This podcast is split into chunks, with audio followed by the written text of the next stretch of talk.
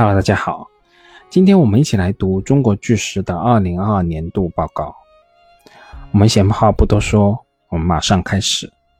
中国巨石二零二二年共实现营业收入两百零一点九二亿，同比增长幅度是百分之二点四六。那公司二零二二年的这个收入增长幅度是接近十年来最低的一个增长水平。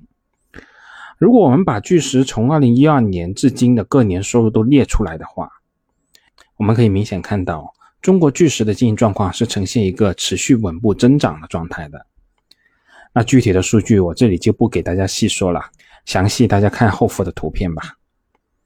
那巨石二零二二年的收入金额已经约是二零一二年的四倍左右了，十一年年均的复合增长率约为百分之十三。至于为什么巨石能够实现这种持续的增长，我们后面还会涉及到，我们这里暂且按下不表。那关于巨石的收入分类方面，巨石仍然是非常专注于玻纤及其制品这块业务的，这块业务产生了公司百分之八十三点五三的收入。在内外销占比方面，巨石的内销比例是百分之四十九点六九，相比于二零二一年度的百分之六十四点零二，外销的占比是有所提升的。从利润的角度来看，中国巨石二零二二年度实现规模净利润。六十六点一亿，同比增长幅度是百分之九点六五。如果我们同样把巨石从二零一二年至今各年的利润都列出来的话，我们可以看到一个很壮观的情景，就是巨石二零二二年的规模净利润已经约是二零一二年的二十四倍了，十一年的年均复合增长率达到百分之三十三点五五。大家也可以直接看一下后附的这张图，可以这么说。巨石的周期性更多体现为利润的周期性波动。从整体变动的趋势来看，我们把巨石称为周期成长型的公司，那是完全没有问题的。但我们也注意到一项数据，就是巨石2022年度扣除非经常性损益后的规模净利润仅有43.77亿，同比下降了15.01%。那公司规模净利润与扣非规模净利润这两者呈现出完全不同的结果。那么巨石扣除的这个非经常性损益到底是什么东西呢？除了常规性的政府补助等等这些非经常性损益以外，其实巨石还多了一项，就是我们经常所说的出售老粉等贵金属。在年报中，巨石是这样说的：报告期内，公司认真分析了各主体贵金属库存和使用需求情况，通过技术创新调整铂老的比重。减少了老粉的使用量。二零二二年通过出售部分贵金属，实现处置收益二十五点七三亿元。那在财务报表中，公司把这部分收益是列为利润表中的资产处置收益的，同时也作为了非经常性损益，在计算扣非规模净利润的时候是进行了扣除。对于这个问题，我看到有些朋友是有点担心的，担心出售老粉这个项目会成为公司管理层调节利润的工具。特别结合公司此前推出的超额利润分享计划，那这中间的操作空间是不是有点太大了呢？而在与投资者的交流中，公司是直接回复了这个问题的。公司的超额利润分享计划是以当年经审计的净利润总额与最终核定的当年度目标利润指标的差值，确定为超额利润的总额。而在核定上述数据的时候，已经剔除了非经常性损益项目的影响因素。客观来说，即使按扣非以后的净利润数据，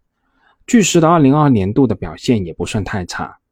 因为巨石二零二一年的净利润增幅确实太大了，稍微有点调整也是很正常的。至于利润下降的原因，其实去年的环境我们也能大致猜想到结果了。具体来说，二零二二年巨石的粗砂及其制品销量是二百一十一点零三万吨。同比减少了百分之十点三一。二零二二年建材、风电等市场需求持续低迷，建材市场受地产下行等因素影响，需求走弱；风电市场受海上风电补贴终止影响，二零二二年风电新增装机容量同比下降了百分之二十一。海外的粗砂市场需求也呈现前高后低的情况。二零二二年上半年，海外粗砂市场需求快速恢复。价格延续了2021年的高位走势，而下半年海外出口量下降，价格松动。此外，2022年下半年玻纤粗纱产量陆续释放，叠加国内外粗纱需求下行，行业供需趋弱，价格大幅回落。根据卓创资讯的数据，2022年底国内主流玻纤厂家产料直接纱纱2400 TES 出厂均价是4533元每吨，同比下跌了27.47%。而需求的不振，产品销售单价的下跌，必然会导致公司毛利率的下降。二零二二年，巨石的国内销售毛利率是百分之三十四点六四，同比下降了十五点四二个百分点；国外销售毛利率百分之四十七点零二，同比上升了五个百分点。那接下来，我们再来看看公司的净资产收益率的数据。二零二二年。中国巨石的净资产收益率是百分之二十六点五二，相较于二零二一年的高峰回落了三点六个百分点。但如果我们以较长的视角来看，巨石在二零二二年百分之二十五以上的净资产收益率，仍然比上一个周期的高峰二零一五年还要高。如果巨石真的能够维持如此高的净资产收益率水平的话，我们作为投资者肯定是求之不得的。但我想。既然巨石是周期成长型的公司，周期性的回落也是无可避免的。这也是我们投资者在开始投资这家公司的时候就应该有的心理准备。当然了，其实巨石二零二二年的数据中，确实也有些数据让我们感受到景气的回落。比如说，经营活动产生的现金流量净额，二零二二年巨石经营活动产生的现金流量净额是四十一点二四亿。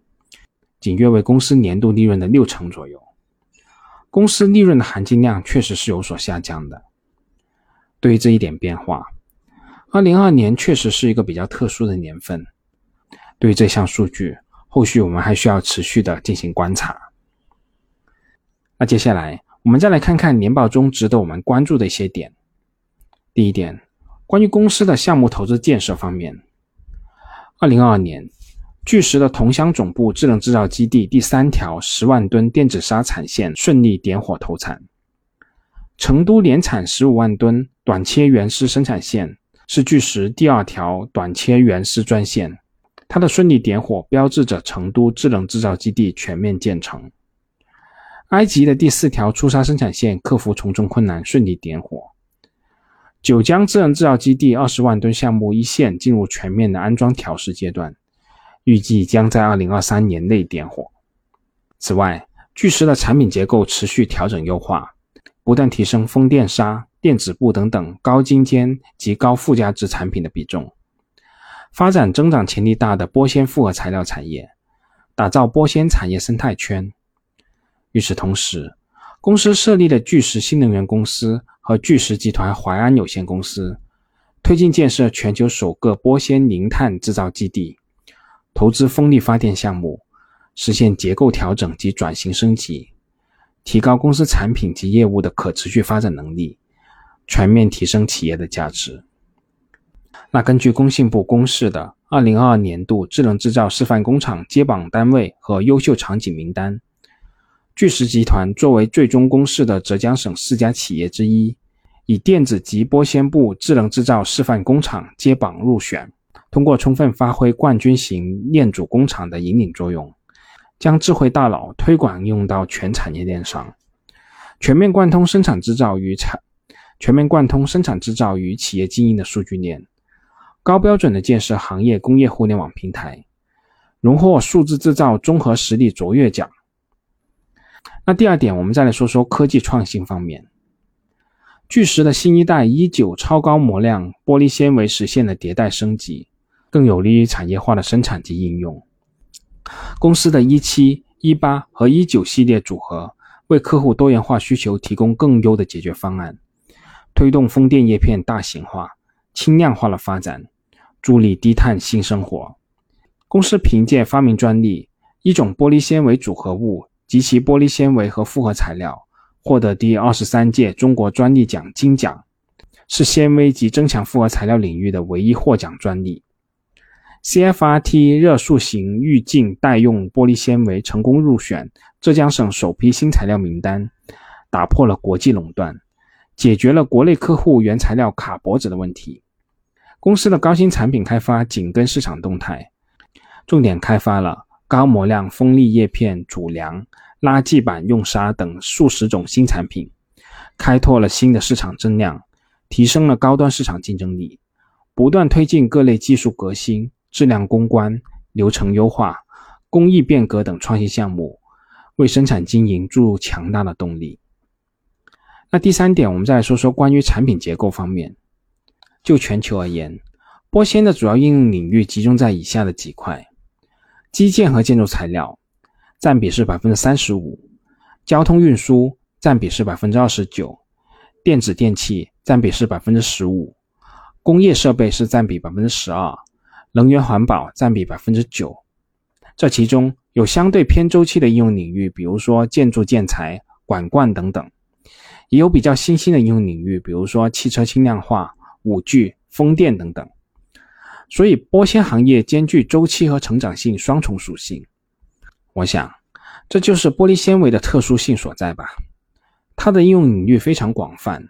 在双碳目标的推动下，风电、新能源汽车、电子电器、新型建材等领域的需求长期向好的态势不变，行业领军企业的竞争优势明显。市场的集中度也有望进一步提升，而就中国巨石自身而言，产品结构调整的成果还是比较显著的。电子电子部销量大幅增长，在汽车电子、基站建设等领域快速发展下，前期大规模投建形成的电子部新增产能逐步释放。二零二二年第四季度，电子部需求回暖，巨石紧跟市场走势，调整产品结构。提高中高端产品的占比，实现了电子部销量的大幅增长。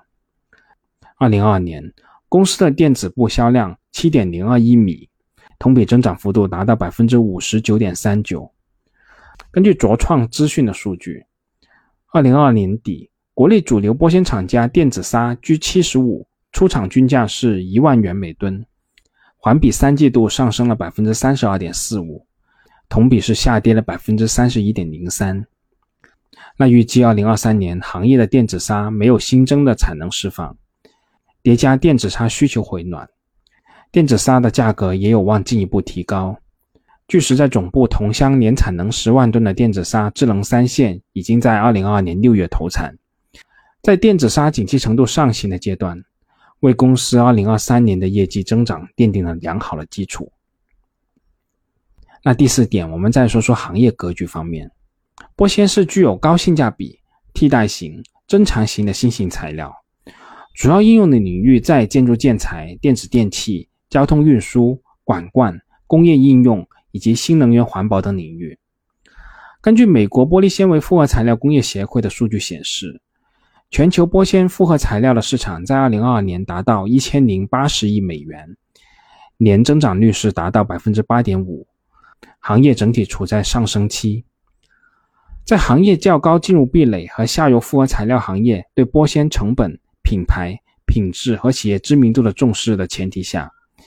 以及龙头企业的生产成本逐步下降、产能持续扩张，使得现有的竞争格局其实是难以打破的。全球玻纤行业的集中度非常高，已经形成比较鲜明的寡头竞争格局。中国巨石。美国欧文斯科林、日本电气销子公司、泰山玻璃纤维股份有限公司、重庆国际复合材料有限公司、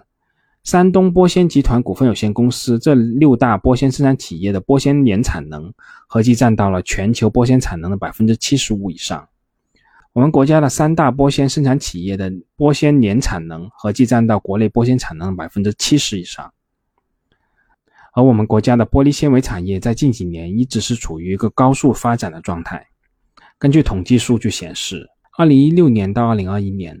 我们国家玻璃纤维产量年均复合增长率达到百分之十点五七。二零二二年，我们国家玻璃纤维的总产量达到六百八十七万吨，高于全球玻璃纤维产量年均复合增长率。特别是这两年，随着玻璃纤维产品下游应用领域不断拓展。供求关系好转，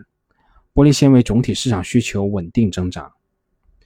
那接下来我们再说说第五点，就是公司的主要控股和参股公司的情况。关于巨石的主要参控股公司，我们这里主要要提的是两家公司，一家是巨石美国股份有限公司，它是巨石在北美的主要运营主体，巨石对它的持股比例是百分之七十。在二零二二年，巨石美国实现营业收入九点零七亿美，那这个是已经折算成人民币了，实现税后净利润一点三四亿。我想，在目前的国际环境条件下，巨石美国能够取得这个成绩确实很不容易啊！我们也祝巨石美国好运。那第二家我们需要提到的公司是连云港中富联众复合材料集团有限公司，这家公司也是中国建材旗下的企业，巨石持有这家公司百分之三十二点零四的股份。二零二二年，中富联众实现营业收入三十八点一三亿，实现净利润二点零八亿。根据二零二三年一月中材科技与中国巨石签署的合作备忘录，由中材科技旗下的中材科技风电叶片股份有限公司向中国巨石增发股份，收购他所持有的连云港中富联众复合材料集团有限公司的全部股权。那这样一项交易，明显就是为了后续两家公司的重组进行前期的铺垫性工作了。我们不妨有点耐心。静待两家公司重组大幕的拉开吧。那最后第六点，我们要说说一个风险点，这也是在公司年报中提到的一个重要风险点，就是如果国际贸易摩擦进一步升级，或者公司的其他主要出口国的政治、经济及贸易政策发生重大变化的话，将对巨石的海外销售产生一定的影响。而目前，巨石的海外销售已经占了全年销售的接近一半的份额了。而公司也在美国、埃及等地存在大量的海外资产，所以我们可以说这个风险是我们不可忽视的一个风险点。比如说，美国在二零一八年七月，美国贸易代表办公室发布了针对中国商品征收关税的通知。这个通知表明，美国政府你对两千亿元的中国商品加征百分之十的关税，而巨石的玻纤产品也涉及其中。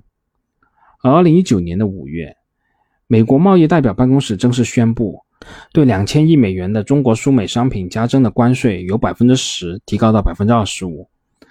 而这项政策目前仍然在执行当中的。在欧盟方向方面，针对玻纤织物的产品，据实国内生产基地出口欧盟的玻纤植物产品被征收百分之九十九点七的反倾销税，而公司埃及生产基地出口欧盟的玻纤植物产品。将被征收百分之四十四的反倾销税。针对玻纤纱产品，中国基地出口欧盟的产品将被征收百分之二十四点八的双反关税，而埃及生产基地出口欧盟的玻纤纱产品将被征收百分之十三点一的反补贴税。在土耳其方向，土耳其贸易部在二零二二年十月发布了第二零二二十八号公告。对原产于中国的玻璃纤维及其制品，继续以到岸价征收反倾销税。公司国内各生产基地出口土耳其的玻纤产品，继续被征收百分之三十五点七五的反倾销税。好了，关于巨石的二零二二年报，我们就先说这么多了。从我个人的感觉而言，投资中国巨石这家公司，我个人还是比较安心的。好了，就这么多，我们下次再见吧。本节目仅作为我个人投资的记录，所谈及的投资标的不涉及任何形式的推荐，请独立思考并自担风险。